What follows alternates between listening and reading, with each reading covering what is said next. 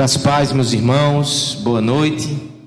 Vamos abrir a palavra de Deus no Salmo de número 4.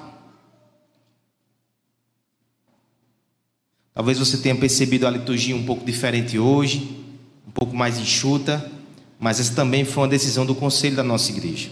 Nós não omitimos nenhum elemento de culto, mas diminuímos algumas músicas, algumas leituras e orações a fim de que a gente passe o mínimo de tempo necessário aqui nesse ambiente, certo? Então, também é uma medida extraordinária para esses momentos de emergência sanitária.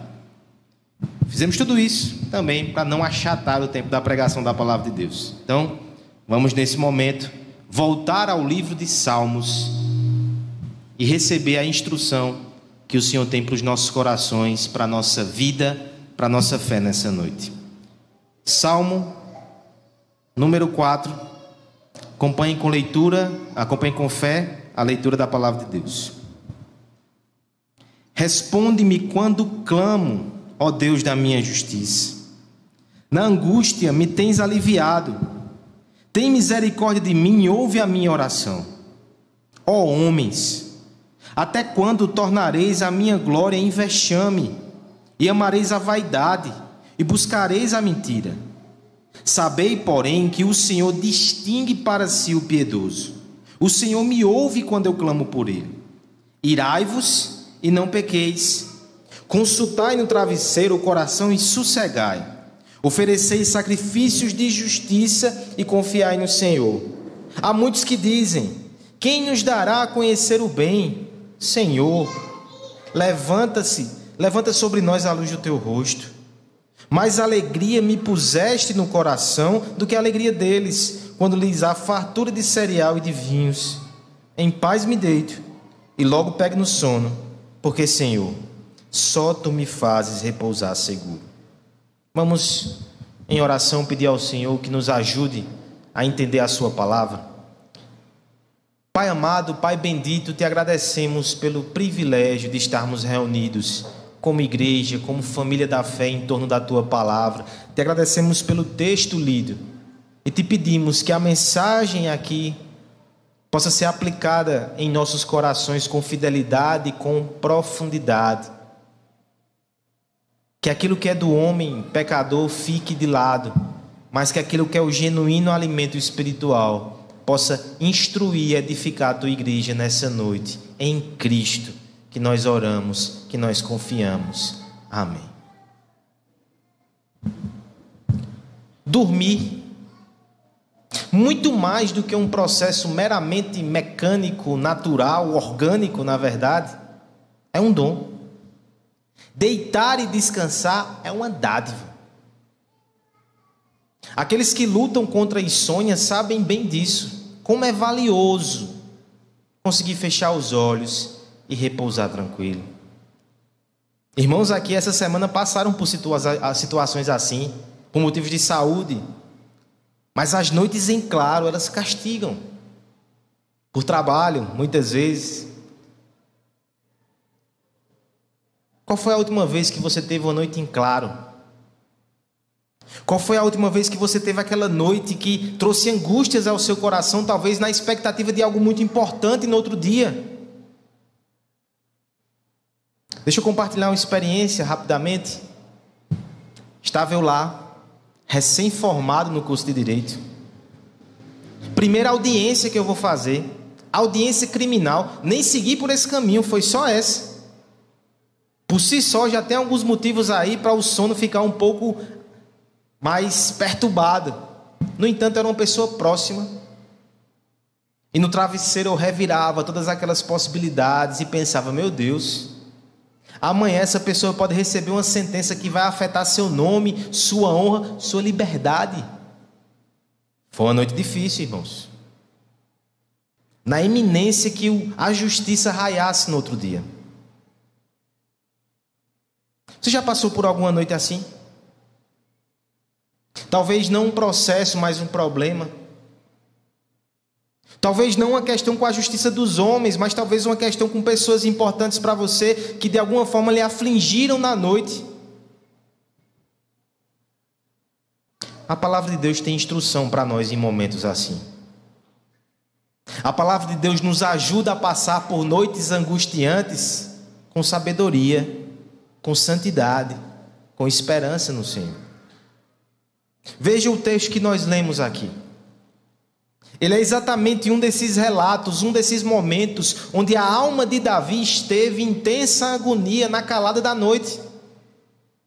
O povo de Israel entendeu que esse relato, essa oração e essa canção era instrutivo para eles também. Porque se por um lado o rei lutava para implantar o reino, nós também muitas vezes e eles lutam para implantar o reino no coração. São lutas que travamos espirituais e emocionais. Agora imagine então o uso que eu e você podemos fazer de um texto desse, quando percebemos que ele não fala só de Davi, nem do povo da antiga aliança, ele fala sobre o rei verdadeiro Jesus Cristo, que também enfrentou noites e vigílias difíceis e angustiantes por nós. E seguindo os passos dele, olhando para o nosso rei, nós também aprenderemos como lidar com as noites dessa vida. E veremos que devemos fazer isso, irmãos, conservando três posturas e três atitudes de coração. Versos 1 a 3, o texto nos fala que nós devemos confiar na justiça de Deus. Versos 4 e 5, a palavra nos ensina que nós devemos ser transformados pela justiça de Deus. E por fim, dos versos 6 a 8, o texto nos ensina que nas noites de angústia, nós devemos descansar na justiça de Deus, confiar na justiça de Deus, ser transformado pela justiça de Deus e, por fim, descansar na justiça de Deus. É isso que nós veremos nessa noite. Vamos então aos primeiros três versos e eu peço que a igreja leia em voz alta. Versos 1 a 3 do Salmo 4, por favor, irmãos. Responde-me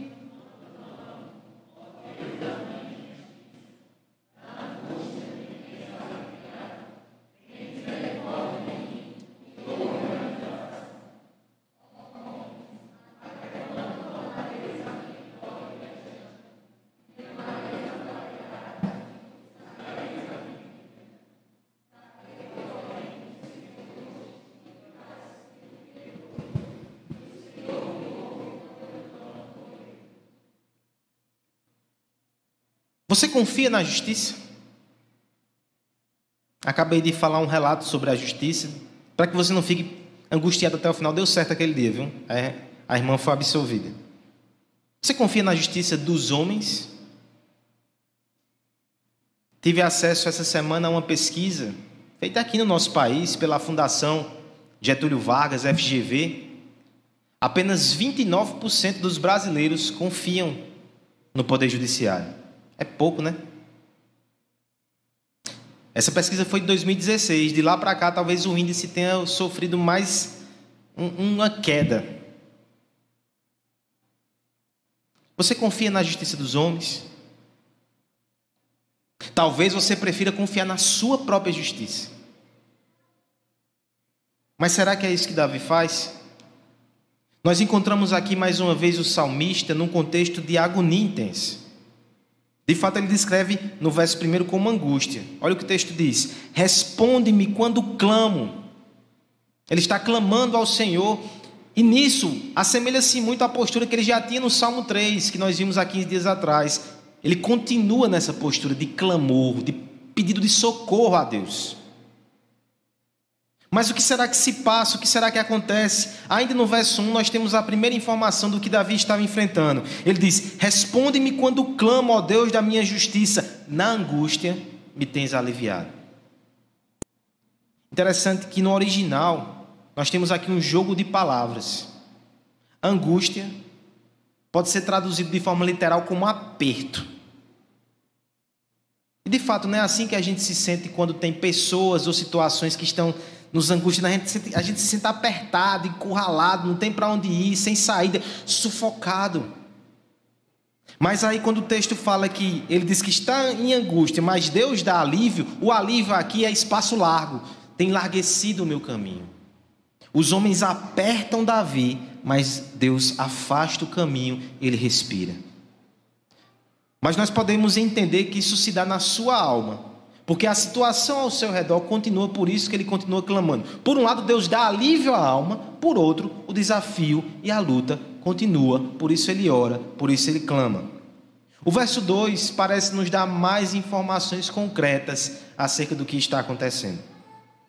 Ó oh, homens, até quando tornareis a minha glória em vexame?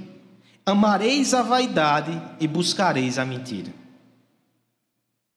Muitos intérpretes, desde os pais da igreja, entendem que há uma relação entre o Salmo 3 e o Salmo 4. O Salmo 3 seria o salmo da manhã, o salmo matutino. Ele fala sobre dormir, mas Davi acorda, então ele escreve de manhã. O Salmo 4 não, você vai ver que a referência, ele dorme no final do salmo, portanto é o salmo da noite. Alguns entendem que a relação então seria a seguinte: nos primeiros momentos de sua perseguição, de sua expulsão, de sua fuga de Absalão, ele escreve o Salmo 3. Mas aí vão passando alguns dias. Ele está acampado com os homens que fogem. Aquela situação persiste e em uma noite, no meio das lutas no seu coração, ele escreve o Salmo 4. Por isso que a gente tem essa expressão: ó oh, homens, até quando? Ele já processou aquela primeira traição no Salmo 3. Só que passam uns dias e continua a sua angústia, continua o seu caminho difícil. Ele pergunta: até quando? Até quando, homens, tornareis a minha glória em vexame? Qual era a glória de Davi? Ter sido escolhido como rei de Israel, o rei ungido de Deus. Mas essa glória os homens tornam em vexame, na medida que ele tem que fugir, descalço, abandonado e rejeitado, expulso de Jerusalém, a cidade que ele conquistou para Deus. É um vexame. É essa situação que o incomoda, e aí ele vai descrever um pouco mais do que esses homens estão fazendo. Eles estão abraçando a vaidade, isso tudo é engano. Não faz sentido essa rebelião. Eles estão buscando a mentira em vez da verdade, que é curvar-se diante do rei verdadeiro. Agora entendo o clamor então do salmista mais uma vez: Senhor, Responde quando eu clamo. Reverte essa situação, Pai. Faz justiça. É por isso que ele diz: Responde quando eu clamo, ó Deus da minha justiça. Veja que movimento interessante. Diante dos homens, Davi só enxerga injustiça, então ele olha para Deus e ele entende que a justiça dele vem de Deus. Aqui, eu já aproveito para fazer uma explicação de um aspecto que às vezes nos incomoda no salmo e vão aparecer outras vezes. Olhamos para os relatos e as orações do salmista e muitas vezes parece que ele se acha totalmente justo e que não deve passar por certas situações por causa da sua justiça. Isso acende uma, uma luzinha teológica na gente, a gente pergunta, mas todos não são pecadores? Como é que Davi se fia tão fortemente assim? Olha o restante da petição que ela vai nos ajudar a entender a postura de Davi. Responde quando eu clamo, ó Deus da minha justiça. Primeiro que a justiça é de Deus. Já tem um aspecto importante, mas olha o restante. Na angústia me tens aliviado, tem misericórdia de mim e ouve a minha oração. Se Davi achasse que ele teria direito por sua superioridade ou perfeição moral, por que pedir misericórdia? Quando a gente tem direito, a gente pede pelo direito. Quando a gente pede por misericórdia, é porque a gente entende que a gente precisa de graça. É isso que Davi está fazendo. Ele precisa de graça. Olha o verso 3, quando me explica ainda mais a postura de Davi. Sabei, porém, que o Senhor distingue para si o piedoso. O Senhor me ouve quando eu clamo por ele. Distingue para si é que o Senhor destaca do meio dos outros aquele a quem ele escolheu. Davi está apelando para a eleição de Deus. Não é que eu tenho direito por ser superior a ninguém. Eu estou clamando por misericórdia. Eu estou confiando na justiça de Deus. Eu estou me apegando à eleição de Deus. Foi Deus que me escolheu como rei por graça. Eu sei que no momento oportuno Ele vai me distinguir ele vai mostrar a todos que ele ouve a minha oração. Irmãos, nós temos aqui uma lição muito preciosa para nós. Spurgeon dizia assim: da mesma forma que Davi apega-se ao decreto real de Deus que o tornou rei, nós nos apegamos ao decreto real de Deus, que nos tornou seus filhos na eternidade. É a eleição. Não é porque nós somos melhores do que ninguém. Não é porque nós nos confiamos numa superioridade moral que nós temos. Quando pedimos que Deus nos ouça e faça justiça, nós estamos confiando na justiça dEle, nós estamos confiando na misericórdia dEle, nós devemos confiar na eleição da graça, não nos méritos nossos, não é confiança na nossa justiça, é confiança na justiça de Deus. Esse Deus que um dia se fez carne, foi injustiçado por nós, também transformaram a glória dele em vexame. Também buscaram a mentira, buscaram a vaidade, ignoraram que a própria verdade encarnada estava ali. Mas ele se fez injusto para que nós tivéssemos a justiça dele, e essa justiça é a nossa confiança. Quando se apresentar diante de Deus, meu irmão, a credencial que você tem que apresentar é a justiça de Cristo. Atende-me, ó Deus da minha justiça. Tem misericórdia de mim. Tem misericórdia de mim. As cartas que nós escrevemos para o céu, as súplicas que nós lançamos diante do trono de Deus, elas só serão recebidas se elas tiverem o selo da justiça perfeita, e nenhum de nós tem esse selo. Nenhum de nós consegue validar esses documentos e embasar essas petições com a nossa justiça própria, porque além de tudo nós maculamos o papel com o nosso pecado, os dedos borrados de transgressão. Mas nós podemos entregar ao Espírito Santo cartas seladas e assinadas pelo sangue do Cordeiro de Deus. E as nossas petições podem subir até o mais alto dos céus e serem entregues ao Rei do universo pelas mãos do Filho eternamente bendito e amado de Deus. Tem esperança melhor, irmãos? Tem fundamento melhor para as nossas petições? Confie na justiça de Deus encarnada em Jesus Cristo. Se você está aqui, ainda não entregou a sua vida a Cristo, eu preciso ser bem sincero com você.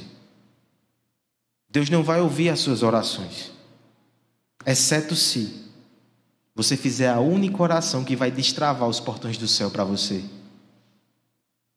Senhor, me receba na tua família através da obra de Jesus Cristo.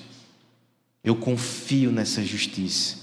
Me salva. Essa oração ele atende. E a partir daí, você vai ter a audiência certa com o Pai eterno que está nos céus. Mas na noite de angústias, irmãos, essa é a primeira postura que nós devemos ter. Devemos confiar na justiça de Deus e não na nossa própria justiça. Isso gera orgulho, isso gera inquietação, descontentamento. Precisamos aprender a confiar a depender da justiça de Cristo. Em segundo lugar, precisamos também ser transformados por essa justiça. Versos 4 e 5, peço à igreja que leia mais uma vez. Valendo, irmãos? Irai-vos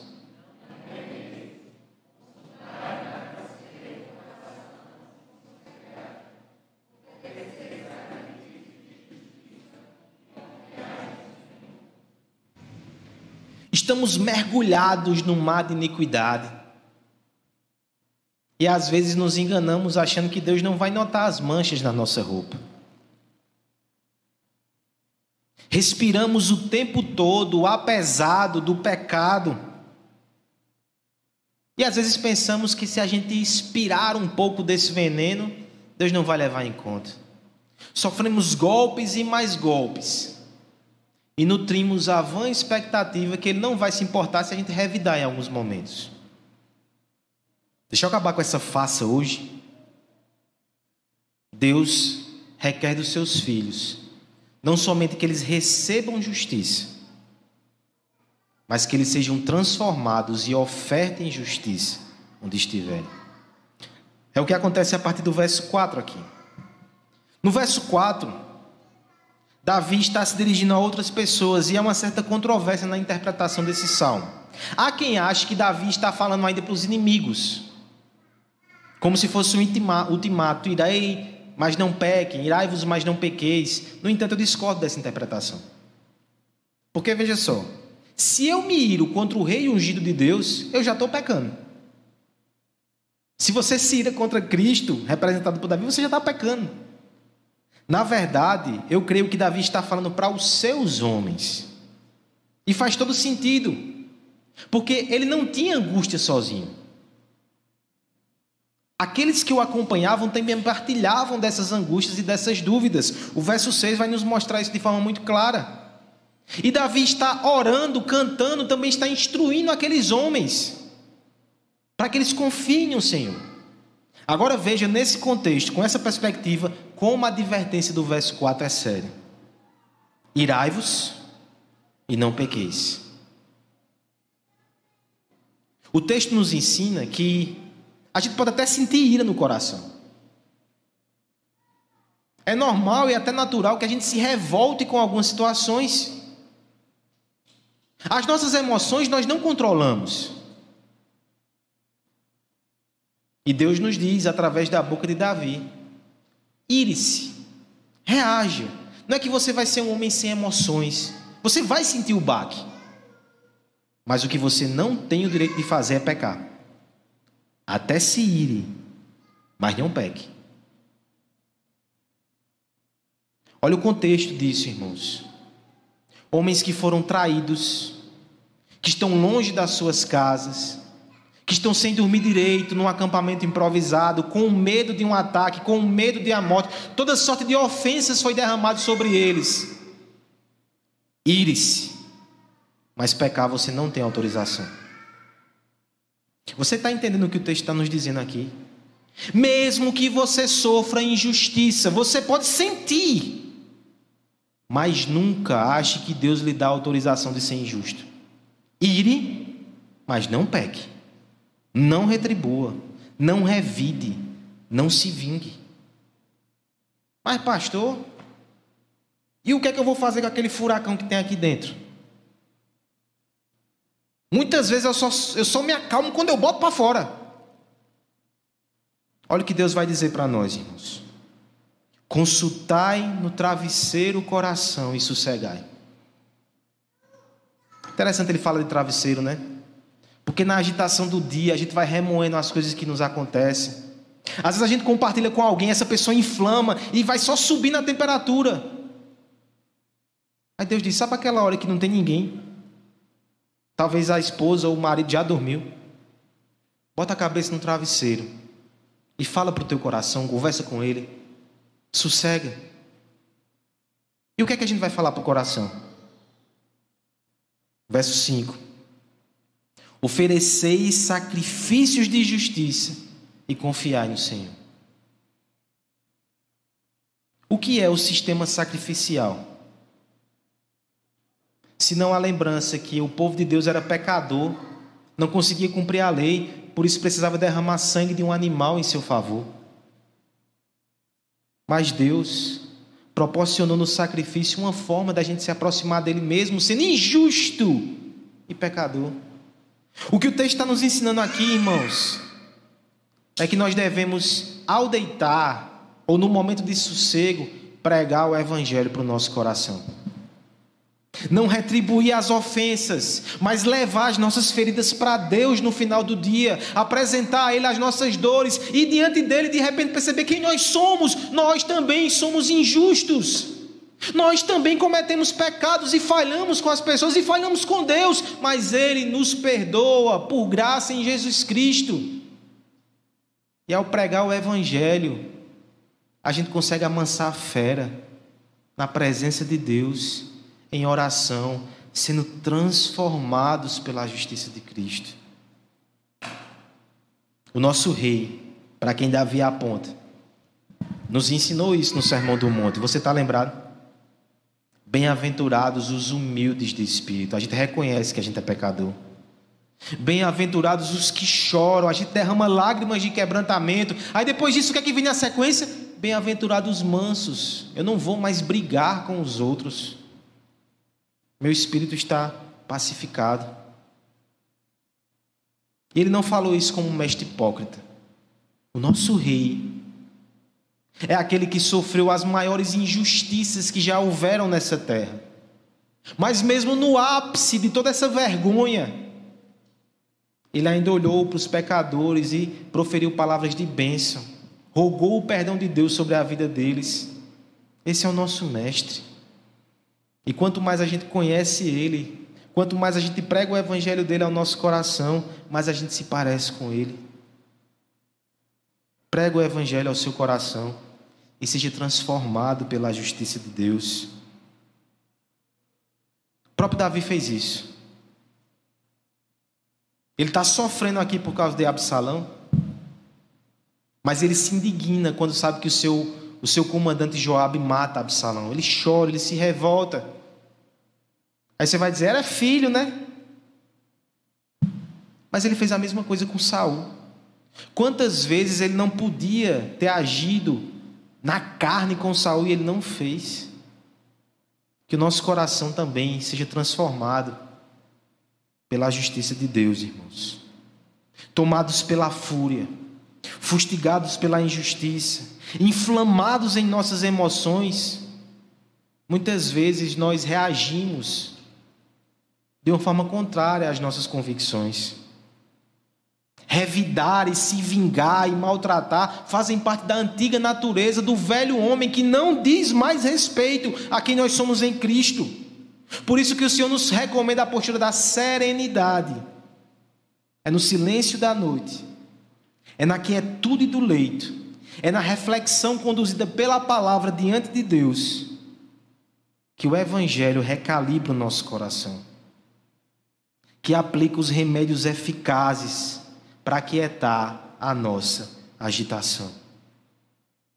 Possamos aprender a não revidar mas a transformar ofensas em oportunidades de parecer com Jesus Cristo. No dia mau, na noite da angústia, confie na justiça de Deus e seja transformado pela justiça de Deus. Por fim, que nós possamos também descansar na justiça de Deus. Vamos ler os versos 6 até o verso 8, todos juntos, igreja. Há muitos que dizem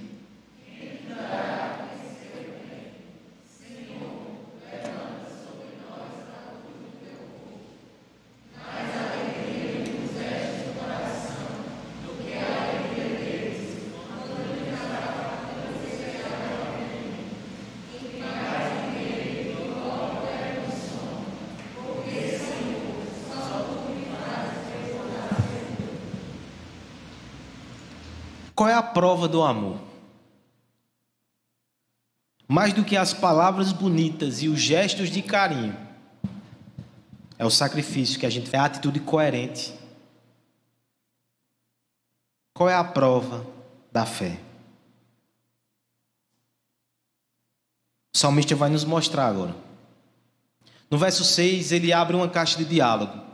Ele está falando com Deus mas ele está atento ao que as pessoas ao seu redor dizem. E muitos deles dizem o seguinte: Quem nos dará a conhecer o bem? Essa expressão ela precisa ser compreendida. Por que eles estão se perguntando isso? Conhecer o bem significava para o povo de Israel estar debaixo da bênção de Deus. É Deus que nos faz conhecer o bem. É Deus que nos abençoa.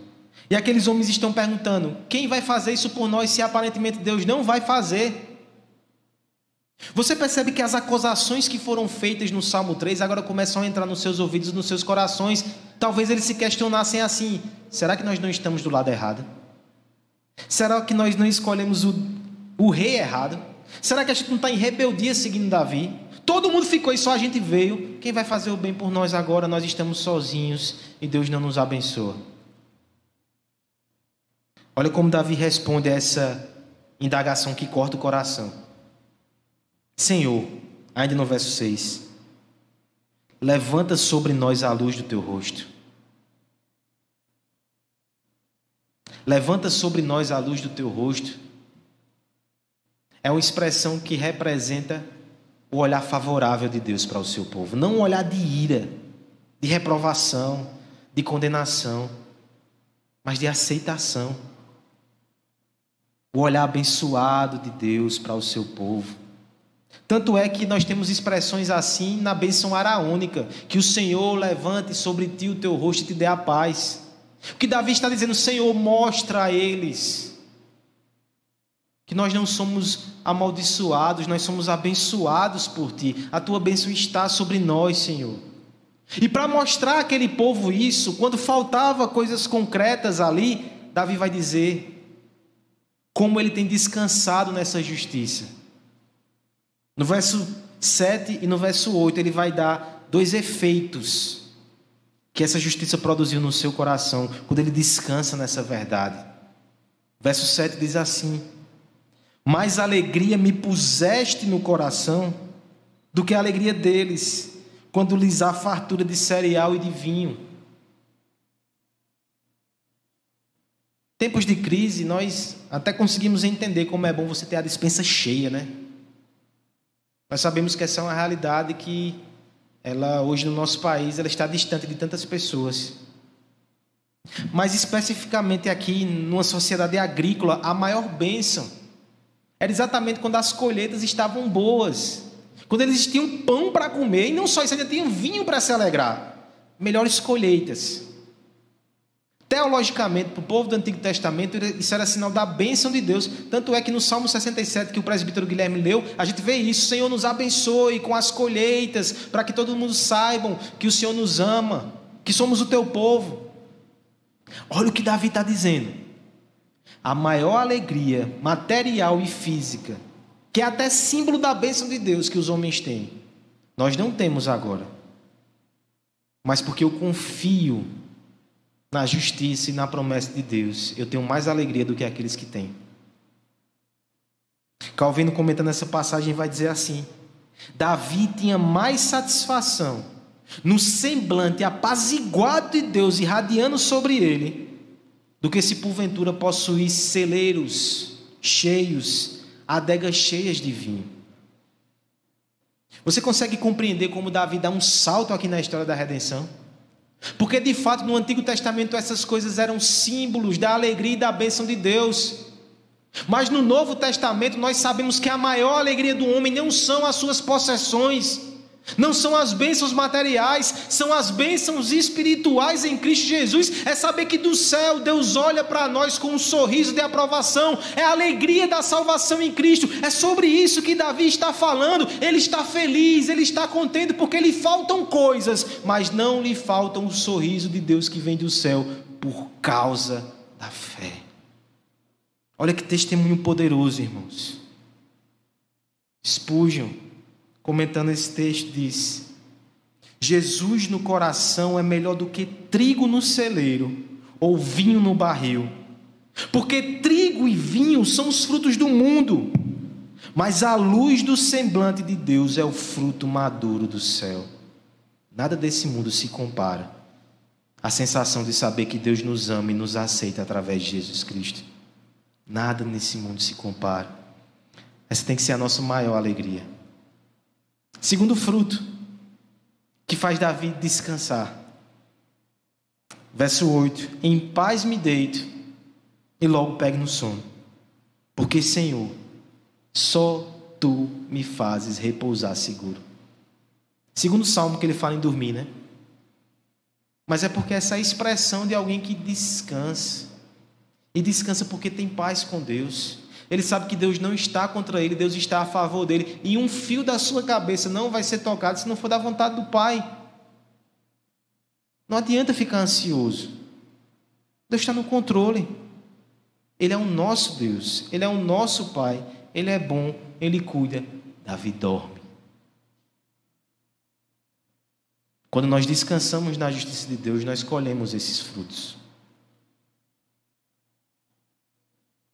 Há um homem na história da igreja chamado Agostinho de Hipona. E o seu livro mais conhecido são as Confissões, no qual ele narra a luta da sua alma no processo de conversão. É um livro maravilhoso. E nesse livro, ele cita o Salmo 4. Ele diz que é um dos salmos que, quando ele estava no processo de conversão, ele orava, ele lutava com Deus. E ele tinha uma interpretação muito peculiar, porque ele olhava para os versos 2 e dizia: Esse homem sou eu. Sou eu que rejeito o rei verdadeiro, sou eu que abraço o pecado, sou eu que abraço a vaidade. Senhor, me liberta do engano, para que eu possa dormir em paz e me alegrar em ti, como está lá no final do, do salmo.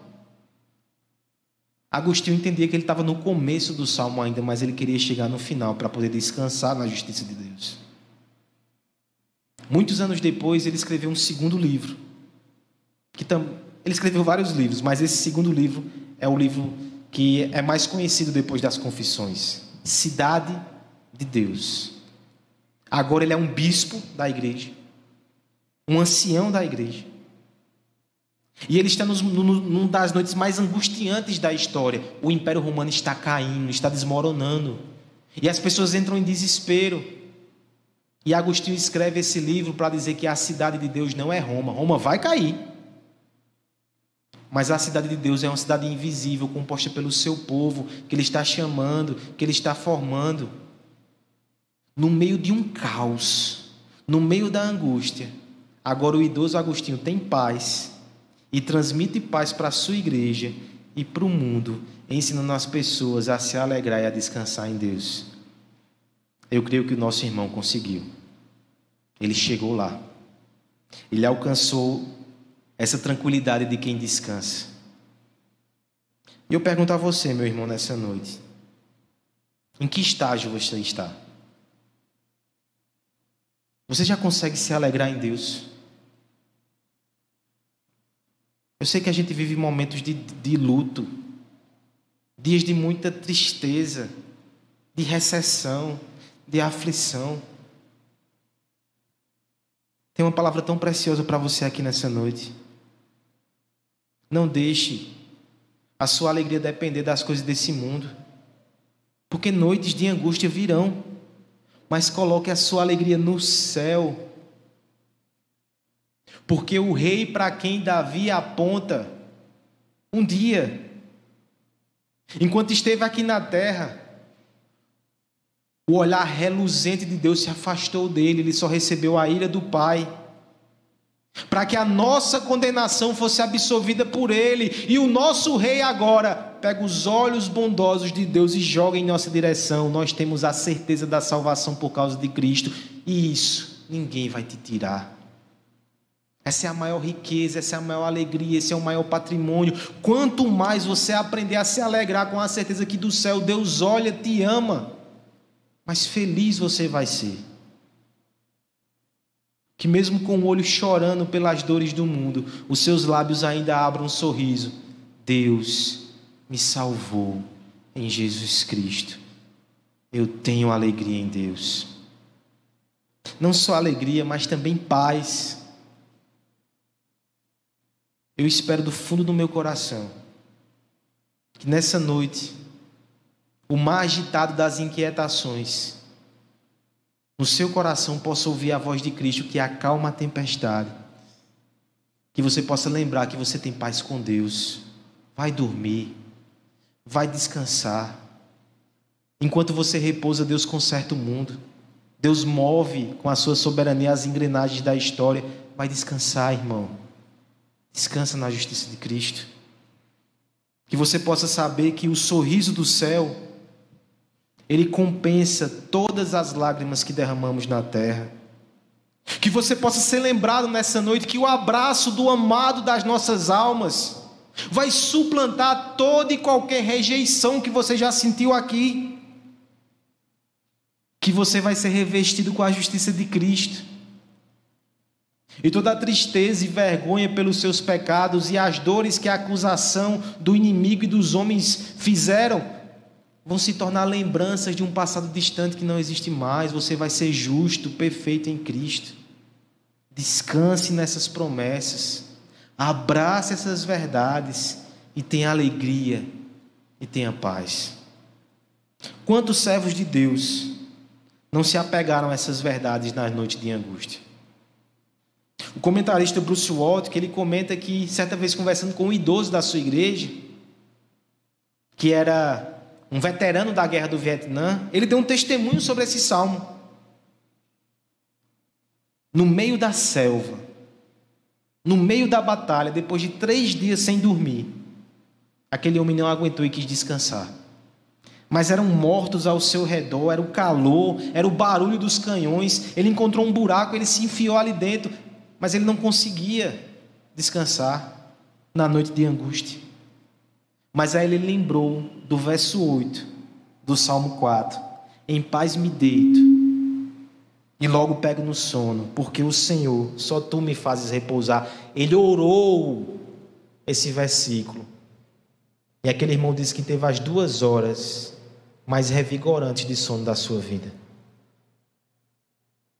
Esse texto nos serve muito bem em noites de angústia, especialmente naquela que vai ser a nossa última noite e talvez a maior angústia que precisamos enfrentar nessa terra. Martinho Lutero, já idoso, ele pediu para que um amigo seu compositor fizesse um requiem para ele. O que é o requiem? É uma canção para a morte. Ele queria morrer cantando essa música. E depois na queria que os seus familiares cantassem também no seu funeral. Ele disse a um amigo: Eu só tenho um pedido. Inclua nessa canção o verso 8 do Salmo 4. Em paz me deito e logo durmo, porque só tu, Senhor, me faz repousar.